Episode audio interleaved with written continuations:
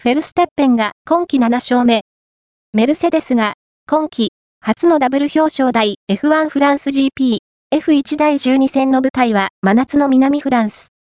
サーキットはオールドファンにおなじみのポール・リカールサーキットでフランス GP が行われた。